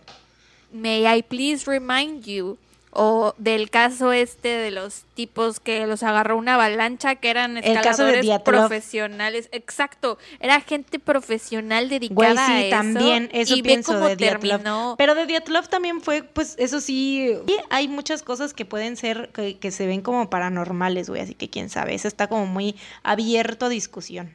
Algún día lo cubriremos en el podcast. Pero es que porque ellas hay- sí eran súper atléticas Sí, y la gran mayoría de la gente, obviamente, pues los turistas este, gringos, europeos, son muy así, son muy aventureros y son muy de que dicen así, este, o sea, por ver esos paisajes y por ver este todas esas cosas que dicen que son muy bonitas y todo de hecho ahorita te voy a decir también qué es lo que había ahí porque ellas querían ir allá este la cosa es que sí es muy raro que hayan ido solas sobre todo cuando la gente les dijo así de no advirtió, vayan ¿no? no vayan sin un guía. Te digo, un guía local dijo que ellas tenían una cita, no llegaron y pues, o sea, es súper extraño porque no se esperaron, ¿no? O sea, es como que ese día, de ese día que se perdieron, un día después tenían la cita y no se esperaron para que este guía las llevara, ¿no? Em, además, el guía parecía muy preocupado e interesado en la búsqueda de las chicas, a tal grado que se ofreció para buscarlas en el camino y junto con un miembro de la escuela donde Chris y Lisanne iban a dar clases, contactaron a las autoridades y a los padres de las chicas. Este eh, este güey, el guía, está medio raro, porque encontré cosas así como que decían de que había gente que decían que era muy buena persona y no sé qué, pero habían otras personas que decían que el vato estaba como obsesionado con las turistas europeas, o sea, mujeres, que no daba, este, que no les daba tours a turistas hombres, que solamente a mujeres, y que pues estaba así como muy, pero pues es, quién sabe, entonces es como que he said, she said, lo que sí es que las autoridades nunca, o sea, a pesar de eso y a pesar de que estuvo súper metido en la búsqueda y que él tenía una cita, una cita con ellas al día siguiente, las autoridades nunca lo llamaron para cuestionarlo ni nada. Mm, no, pues sí está muy raro. A la mañana siguiente, o sea, el 3 de abril, las autoridades condujeron ya una búsqueda aérea y otra a pie por el bosque con la ayuda de los residentes locales. Eh, Aquí, ahí te voy con lo de la ruta del pianista. Esta ruta llevó a las chicas hasta una altura aproximadamente de 1250 metros. Eh, en este camino, este camino del pianista es enorme, pero tiene tres secciones. O sea, durante los primeros 45 minutos que tú vas caminando por ahí, te encuentras con áreas abiertas, vistas preciosas, caminos fáciles de que por donde te fuiste te regresas, o sea, no hay pierde. Eh, después de esto ya entras, te estás adentrando un poquito a la selva, ya hay vegetación, insectos, aves, etcétera.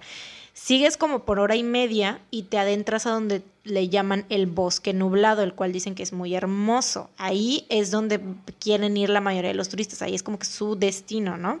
Porque ahí suena que se pueden perder. No, todavía no. Después de esos 30 minutos vas arriba de la montaña y cuando llegas a la cima estás arriba de las nubes. Por eso es que la gente va allí, por eso es el bosque el ¿cómo? El bosque nublado, ajá. Suena muy bonito. Suena muy bonito, por eso obviamente todo el mundo quiere ir ahí, es como que dicen que es una súper la súper súper hiper mega vista, o sea, que ves todo boquete y que es como si vieras todo. Em, pero si cruzas la gran división, te adentras a la selva, a la mera selva, o sea, ya no hay caminos que seguir o por lo menos ya no hay caminos claros.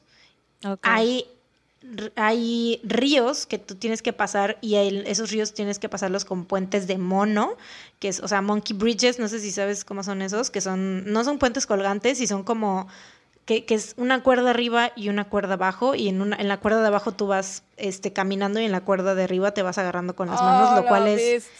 En mi perra vida yo haría eso jamás. Me cago, güey, me cago. ¿Qué hay abajo? ¿Qué hay abajo? ¿Qué hay abajo? Abajo de esos, o sea, esos puentes cruzan ríos y ¡Oh! cañones, güey. Nunca. Nunca. Jamás en la perra vida, güey. Te caes never un puto. no, güey. No. No. I won't. I never. I. Jamás. Eh, por eso, obviamente, necesitas ir a huevo con un guía. Obviamente. Si es que te quieres aventurar, si eres de ese espíritu aventurero y atlético, pero de todos modos necesitas ir con un guía. Em, los padres de las chicas llegaron a Panamá el 8 de abril y ofrecieron una recompensa de 30 mil dólares. Sin embargo, o sea, para alguien que obviamente supiera algo de las chicas o algo así, nadie vio ni supo nada de las chicas por semanas. Y esto, o sea, ellos fueron allá porque obviamente sentían que la policía, o sea, bueno, fueron de por sí a porque pues, sus hijas estaban perdidas ahí. Estaban perdidas, ¿no? Claro, pero ellos empezaron esta búsqueda incluso con este con perros y con policía de, de allá de los Países Bajos y porque la, sentían que la policía de Panamá no estaba haciendo lo suficiente. Y sí. Em, bueno, eh, sin embargo, nadie vio ni supo nada de los Hasta que, diez semanas después, una mujer de una de las comunidades locales llevó a las autoridades la mochila de Lisan.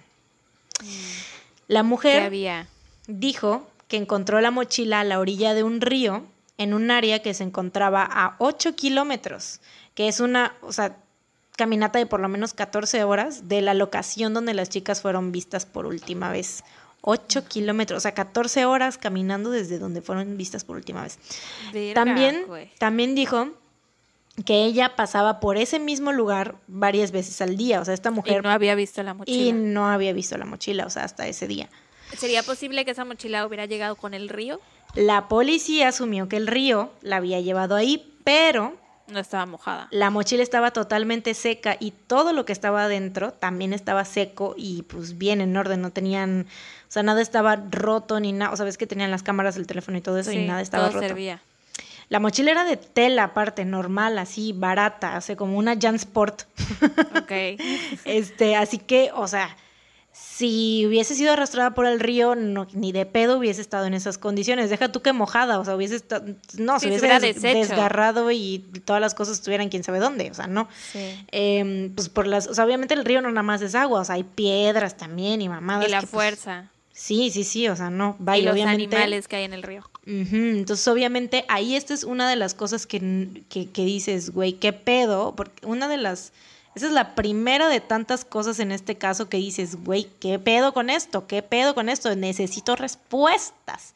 Sí, está muy sospechoso que esa mochila apareciera ahí. O sea, en primera, 8 kilómetros, o sea, una caminata de 14 horas. Ellas tenían ropa, o sea, la ropa que te dije que era como de una caminata, yo, yo creo que se imaginaba que iban a estar máximo unas 5 horas. O sea, ir de regreso, o sea, ir dos horas, regresar otras dos horas más o menos, cuatro horas, cinco horas, no sé. Este, entonces, 14 horas y estaba totalmente seca. O sea, alguien la había puesto ahí, o sea, y la mujer, te digo, un día antes no la había visto ahí. Bueno. Em, aparte, esas últimas semanas, o sea, porque esto te digo, fue 10 semanas después de que ellas habían desaparecido. Dos meses. Sí, dos, meses. Dos meses y medio. Dos meses y medio. Las últimas eh, eh, semanas de, ese día había estado lloviendo bastante en el área, por lo que si la mochila había estado expuesta al ambiente, debería de estar mojada entonces. Sí. Ahora, ¿qué había dentro de la mochila cuando la encontraron? Adentro estaban dos brasiers, muy bien como dobladitos y así no se veía como que estuvieran así aventados, aventados ni nada. Dos pares de lentes de sol, una botella de agua vacía, los celulares de las dos chicas, el de Lisan era un Samsung Galaxy y el de Chris un iPhone 4. Una cámara digital Canon PowerShot SX270 que eran de las, o sea, son de las chiquitas, no profesionales, sino las chiquititas así compactas, ¿no? Eh, el pasaporte de Lisan, la tarjeta de seguro médico de Chris y 83 dólares en efectivo. O sea, todo. Todo lo que llevaban ahí, está. Tal cual, sí. Más de 34 huellas digitales fueron encontradas en la mochila. 13 en la mochila, o sea, sí afuera, 12 en los celulares y en la cámara, 6 en los brasieres. Y sin embargo, o sea, los responsables de la investigación no se molestaron en rastrear el ADN de las huellas, ni en decir, porque por ejemplo, o sea, igual y la mujer se lo dio a la policía y ya desde ahí ya lo tenían que tomar obviamente como prueba y ya desde ahí ya nadie más lo debió de haber agarrado. Claro. Y entonces separar esas huellas, las huellas que saben que son de la mujer que se los encontró y las huellas de las personas de la policía que las hayan tocado. Pero no pues se, se molestaron. todo también ya. sí, pero no se molestaron ni siquiera en separar, ni siquiera hacer eso, o sea, en separar esos y descartar y decir, ok, ¿de quién son estas otras huellas? Determinaron que eran tantas huellas y fin. O sea, dijeron, eh, tenemos este número de huellas. y se acabó. ¿Qué Así fue. Aparte, eh, mantuvieron muchas cosas, aún muchas cosas estuvieron guardadas y aparte no querían que se hiciera tan conocido el caso porque temían que les afectara el turismo. Pues como Panamá vive de, sí, como Panamá es como su mayor em, fuente de pues, ingresos, pues fuente de ingresos, temían que les afectara su mayor fuente de ingresos. Ahora. O sea, sí, pero pues también no chingues. Y creo que le salió peor porque precisamente por cómo fue manejado el caso se volvió tan viral. exactamente. Eh, ahora, aquí viene lo bueno. Agárrate. Me agarro. ¿Qué se encontró en los celulares? Porque aparte, o sea, obviamente estaban en perfecto estado, entonces solamente necesitaban cargarlos. obviamente ya estaban sin batería, pues dos meses y medio después. Este, pero solamente necesitaban cargarlos para ver qué había pasado, como qué interacciones habían tenido las chicas o qué pedo. En los celulares se encontraron registros de 88 intentos de buscar señal para hacer llamadas de emergencia. se me rompe el corazón. Ya sé. Hay indicios de que Chris y Lisanne se encontraban en problemas desde las primeras horas de su caminata. ¿Te acuerdas que te dije que hay gente que las vio empezar la caminata? Lo más probable es que la Como hayan la empezado alrededor de la 1 o 2 de la tarde. Em, alrededor de las 4.39 de la tarde, cuando aún había luz del día, o sea, unas aproximadamente unas 4 horas después de que iniciaron su caminata, eh, hicieron un primer intento de llamar al 112, que es el número de emergencia de los Países Bajos, y después al 911, que es pues el número de emergencia de América, de toda América. Sí. Pero, debido a la baja señal, sus llamadas no salieron. Después apagaron los celulares, pues para guardar batería, obviamente. Y 14 horas después volvieron a intentar llamar. O sea, 14 horas después. Eso también está raro, güey. O sea, es que hay muchas cosas muy raras. o sea, Muy porque sí- raras, demasiado porque- raras. Porque si ya llamaste y ya estás en, estás en problemas, ¿cómo te esperas 14, otras 14 horas para volver a llamar? ¿Qué pasó en ese periodo de 14 horas que le impidió seguir llamando? Porque después de las 14 horas dijo, ok, ahorita lo voy a volver a intentar. Está muy raro. Exacto. El segundo día de su desaparición hicieron llamadas a las 6.58 am, 8.14 am, 10.53 am y 1.56 pm. En la primera llamada, la de las 6.58 de la mañana, lograron establecer conexión por uno o dos segundos. Sin embargo, la conexión se perdió eh, y después de esto el celular fue apagado después de aproximadamente 36 segundos de esta en llamada que sí entró por dos segundos. La Sí. conexión pudo haberse perdido por la pésima señal o porque alguien la interrumpió. Por lo que sí es que, eh, o sea, lo que sí es que el celular fue apagado a propósito por alguien enseguida de ese intento. O sea, lo cual también está raro. O sea, si por fin, o sea, llevas haciendo estos intentos todo este tiempo, por fin te entra una llamada, pues, güey, vuelves a intentar en ese mismo lugar porque en ese lugar te cachó algo de señal, ¿no? Sí, aunque tal vez ya te estaban quedando sin batería y decidieron Tal vez, salvar. o tal vez, pues como ya era el segundo día, no sabemos en qué condiciones estaban, no sabemos si estaban deshidratadas, si estaban, cómo está, o sea, si habían tenido, si, si es que tuvieron algún accidente, si estaban ya como tal vez delirando, quién sabe, no sabemos qué, qué, qué pedo, como en qué condiciones estaban ellas en ese momento. Esta historia es muy Em, angustiante. Ya sé. Entre la última llamada del segundo día y la primer llamada del tercer día, pasaron 19 horas y media. O sea, pasaron 19 horas y media sin hacer ningún intento de llamada de emergencia. Casi un día entero. Después de esto, hubieron una serie de intentos para encontrar señal, casi siempre siguiendo un patrón de momentos específicos del día, o sea, como que a cierta hora del día hacían esos intentos, eh, pero los teléfonos jamás lograron establecer una conexión y con el paso del tiempo se usaron cada vez menos para hacer llamadas de emergencia, solo los encendían y los apagaban. Eh, ¿Las llamadas eran de los dos teléfonos? Sí, hasta este momento sí. Eh, en el quinto día, ahí va, la batería del teléfono de Lisan muere y obviamente pues ya no se vuelve a usar. Al sexto día se hacen varios intentos de activar el teléfono de Chris, pero tenía PIN y nunca lo pudieron desbloquear, lo cual puede significar que para este día Chris ya no estaba viva. El iPhone de Chris fue des- desbloqueado correctamente, o sea, con el PIN correcto, hasta el 5 de abril a, las, a la 1.37 pm. Y fue encendido y apagado hasta el 11 de abril, aunque entre el 7 y el 10 permaneció apagado. O sea, 7, 8, 9 y 10 estuvo cuatro días apagado. El 11 de abril lo volvieron a encender y apagar, encender y apagar. Sí. Em, la última vez que es, es encendido es el día 11 a las 10.51 de la mañana. Se quedó prendido durante, la, durante una hora y ya esa fue la última vez. ¿Y intentaron hacer llamadas ese día también? No, ya no. Este, porque, porque no podían entrar con el PIN. Entonces nada más lo prendieron. Pero aquí es algo importante que tengo que decir es que con estos intentos de desbloquear, o sea, es- es- era 2014, pero Sí. como ahorita, eh, ya ves que si tú tienes bloqueado, si tú tienes PIN en tu celular, de todos modos con el celular bloqueado, puedes hacer llamadas de emergencia. Sí, sí, sí.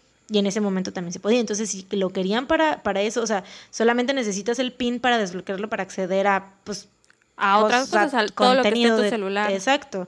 Pero para llamadas de emergencia, pues lo puedes hacer con el teléfono bloqueado. Entonces, por eso está también raro eso. Tal vez ¿Qué pasó yo, ahí? yo siento que para este momento ya no eran ellas las que tenían las cosas. Podría ser alguien que se Alguien, las había encontrado. alguien se las había encontrado, yo creo. O sea, o alguien que si alguna persona les hizo algo, igual y se las llevó, pero también la cosa de que si alguien les hizo algo, te ves que sus primeras llamadas de emergencia fueron a las 4.30 y tantos pm de ese mismo día que desaparecieron. Entonces, si alguien les hubiera hecho algo, no les, hubiera, dejado. Sí, claro, no los hubiera dejado de estar llamando. Y porque esos siguientes dos días sí estuvieron bastantes veces intentando hacer llamadas de emergencia. Entonces, pues, obviamente si alguien muy extraño. Pero después de esto yo siento que sí, o sea, tal vez tuvieron un accidente y eso o lo que sea, de eso indagaremos después en las, en las este, teorías de lo que pasó, pero eh, pues la cosa es que sí, yo, yo siento que sí se, alguien se encontró la mochila. antes de la señora que, le, que la entregó a las autoridades, alguien se lo encontró, yo creo. Ahora, aquí viene algo todavía más cabrón que se encontró en la cámara digital de Lisan. La cámara todavía tenía batería y se encontraron alrededor de 133 fotos. Esta cámara no tenía opción de GPS, así que solamente se podía asumir el lugar donde se encontraban las chicas basándote en lo que había ahí en, el, fondo de las fotos, exactamente. Las primeras fotos muestran a Lisanne y Chris muy felices, todo normal, el primero de abril alrededor del mediodía con un excelente clima soleado. Se confirma que las chicas tomaron efectivamente el camino del pianista y anduvieron explorando los alrededores sin signos de nada inusual a tan solo unas horas de su primer intento de llamar al 911. ¿Y se ven solas? Sí, están ellas solas. Este, hay, o sea, son fotos así de, o sea, son selfies, ellas, o sea, las dos, eh, tú tomamos una foto acá, yo te tomo una acá. Sí, foto turista, ¿no? Así, sí, exacto, tal cual. Y están en el mirador. Esa parte, eh, ahí las ubican exactamente ahí porque es el, como él, es como la parte donde todos se toman fotos. Okay. Porque ahí es donde se ven las montañas, donde te digo que se ve como que todo, todo, casi todo boquete y así, ¿no? Entonces, este, ahí están, son sus, unas de sus últimas fotos. Eh, ese está en la cumbre de la montaña, más o menos. Eh, expertos dicen que por la posición del sol las chicas se encontraban allí a la 1 pm, pero es lo que te digo, hay controversia porque algunos testigos dicen que la vieron, las vieron alrededor de la 1 o 2 pm al inicio del camino y esta, esta parte pues ya es como una hora después por el camino. Entonces, Pero ahí coincidiría con lo que dijo el taxista que las dejó, que las dejó a las 11 y cacho, ¿no? Sí, exactamente. Entonces, pues quién sabe, igual y también las personas se confundieron con las horas o qué sé yo, dijeron, no, pues eran más o menos como las como la una, pero igual era antes, ¿no? Quién sabe.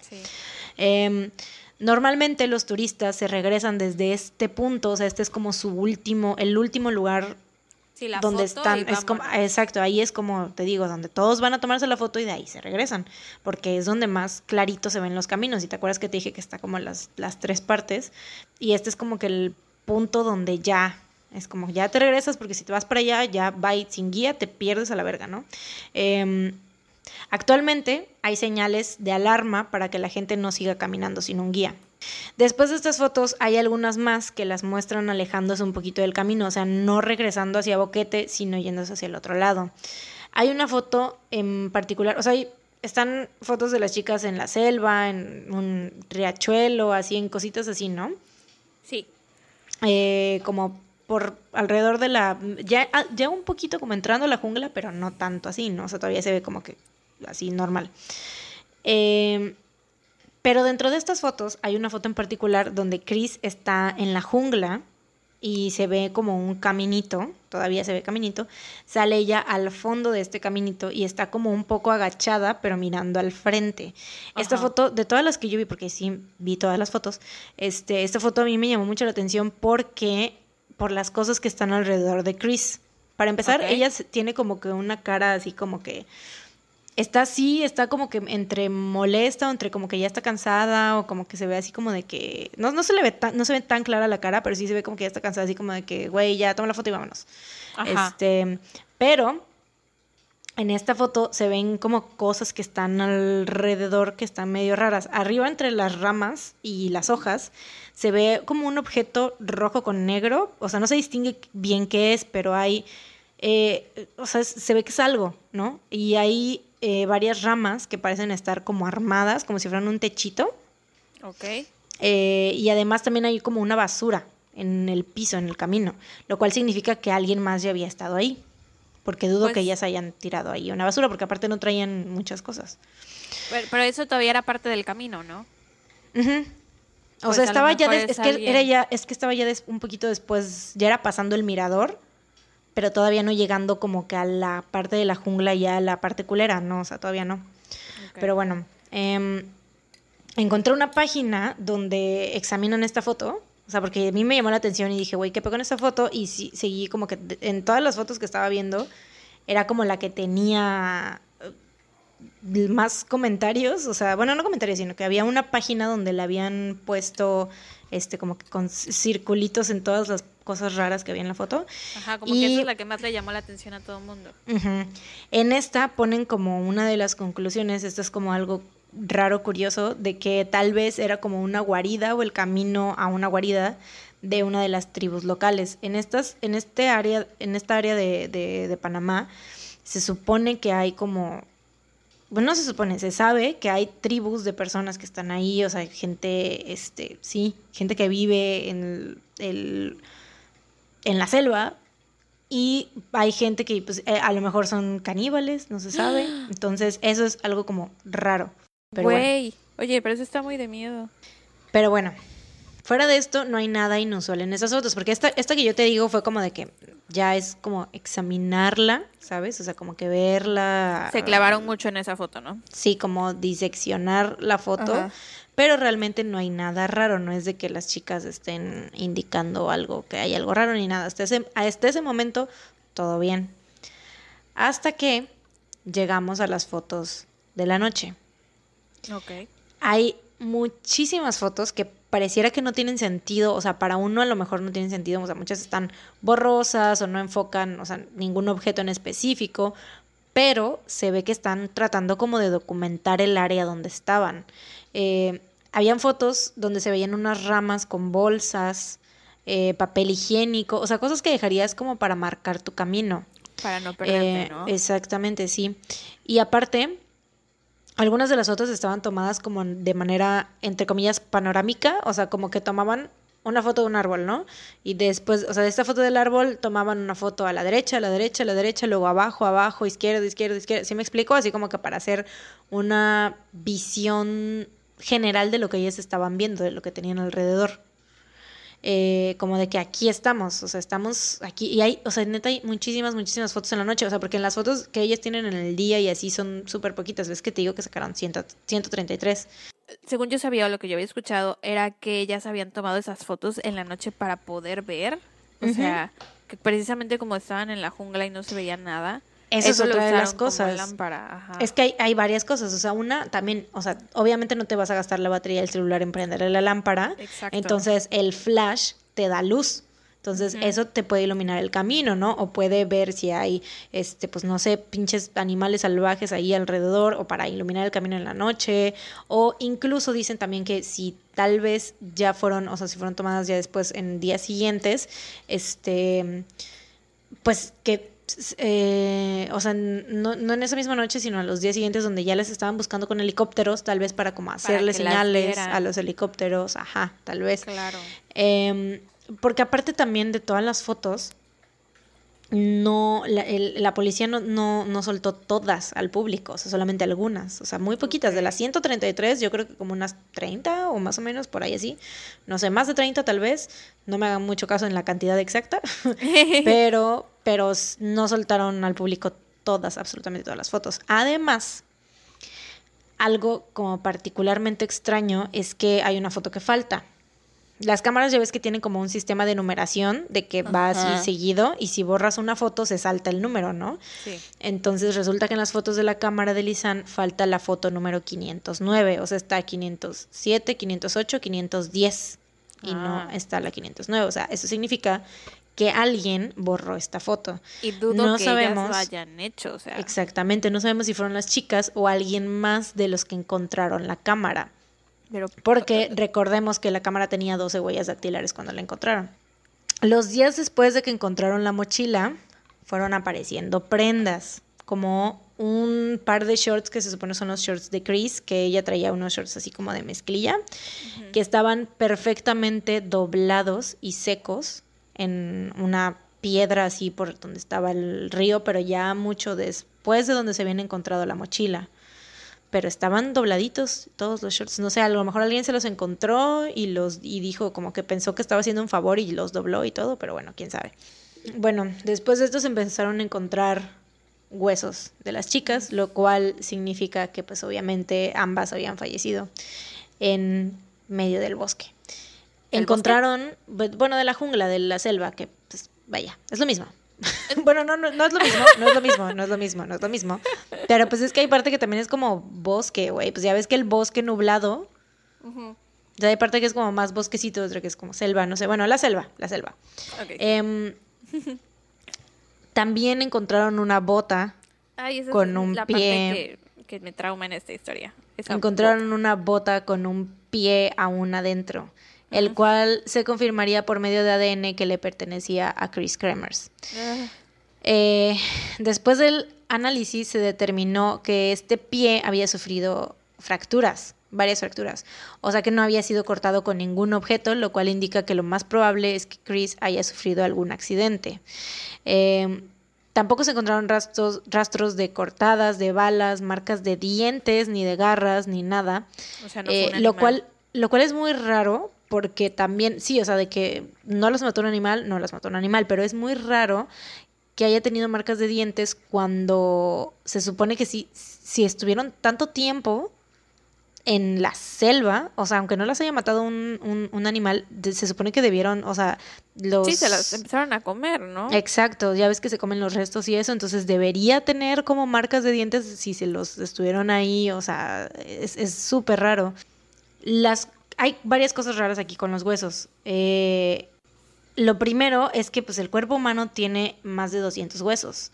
Sin embargo, solamente se encontraron, o sea, de las dos, como un total de, no sé, como 30 partes de huesos, o sea, ah, muy poquitos.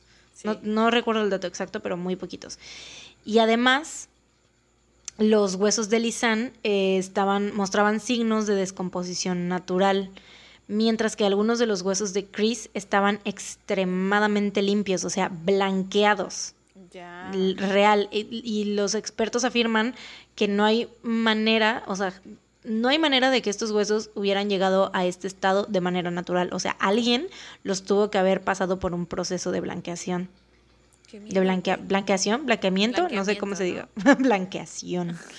De blanqueamiento. Sí, exacto. Entonces, eso es uno de los, esos, ese es uno de los, este, detalles. de como de los detalles más, eh, como inconsistentes en el caso, como que dices, güey, ¿qué pedo con esto? O sea, todo podría ser así como de que, bueno, pues fue un accidente y todo, pero ¿qué pedo con esto? Eh, también fueron, los huesos fueron encontrados a muchísimos kilómetros de donde las chicas estuvieron por última vez de acuerdo a sus fotos. Porque una cosa es donde empezaron el camino y otra cosa es donde estuvieron de acuerdo sus fotos por última vez. Debieron de haber cruzado por lo menos dos ríos para llegar ahí a donde fueron encontrados.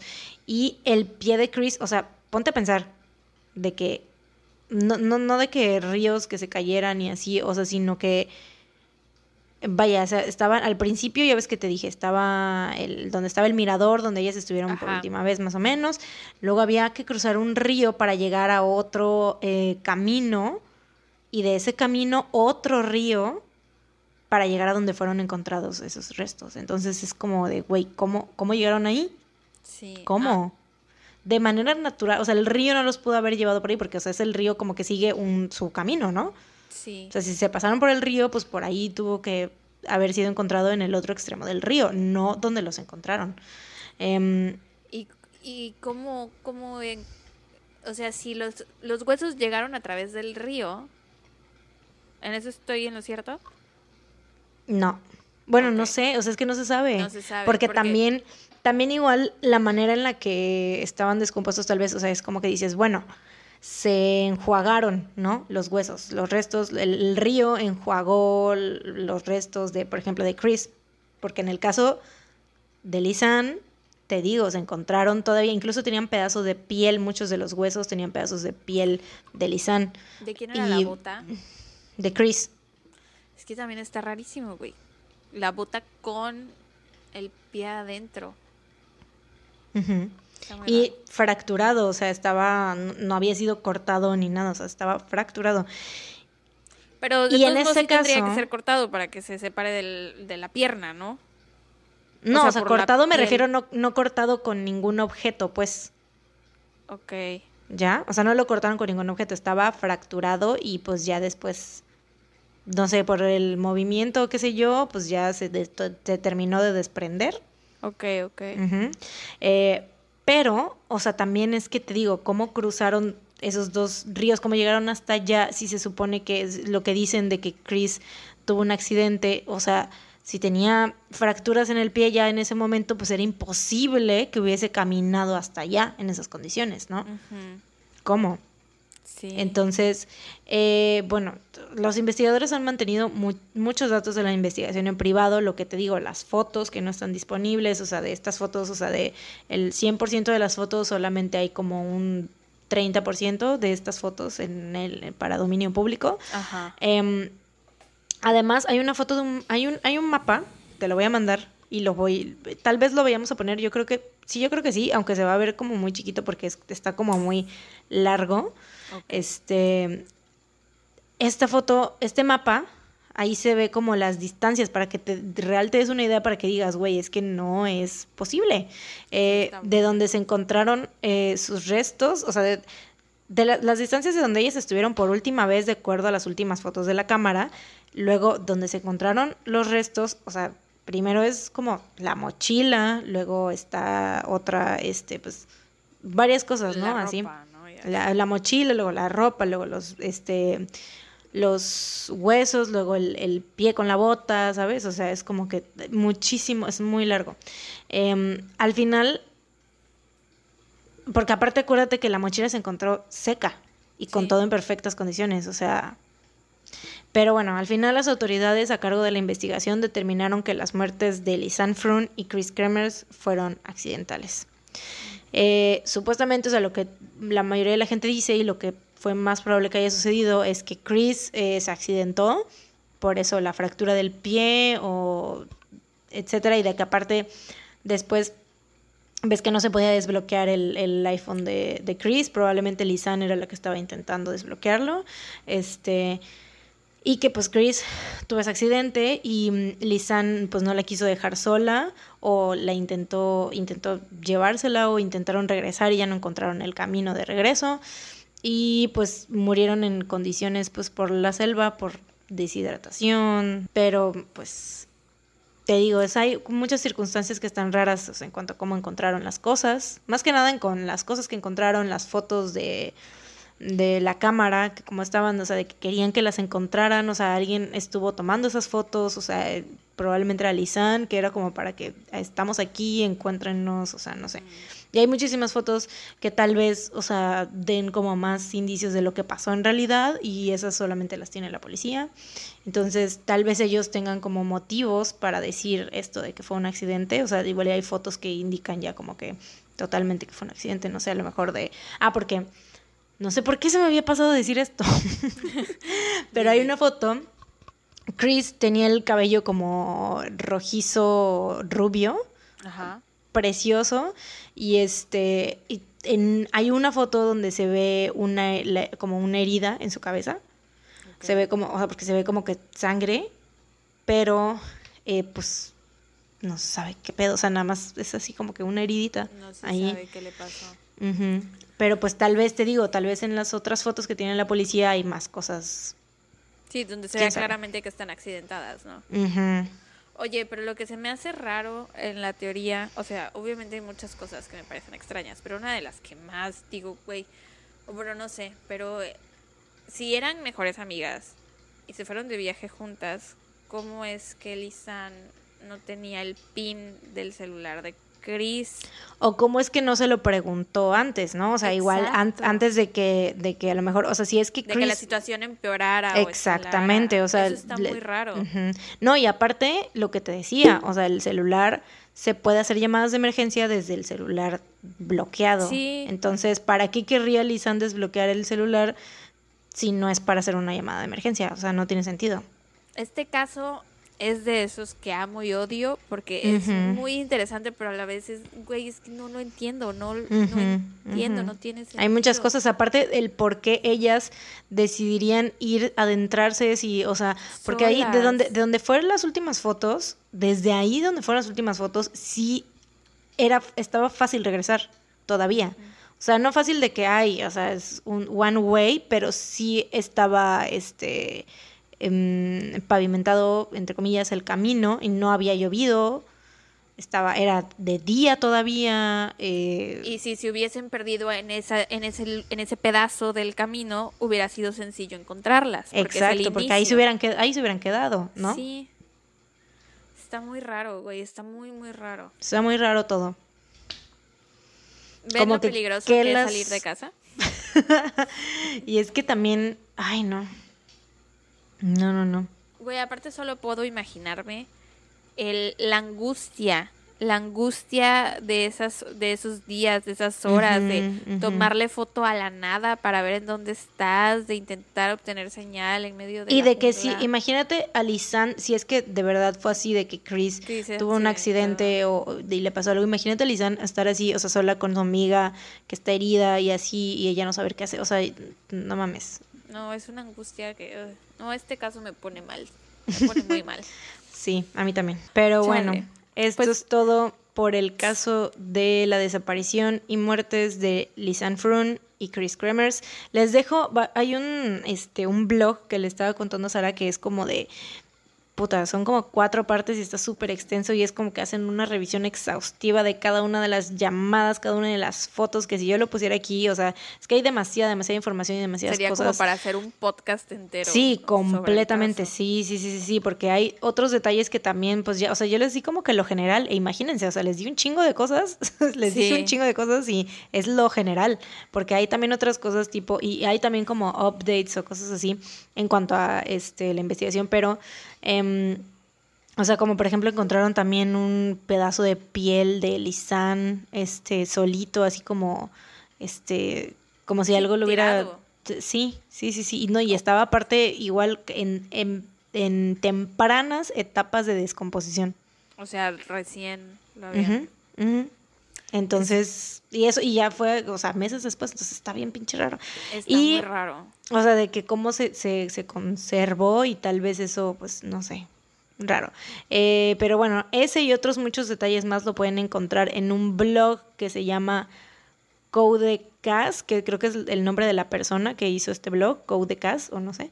Eh, se llama The Disappearance of Chris Kremers and Lisanne Frun in Panama, Boquete 2014, and bueno, 2014, An Ongoing Mystery.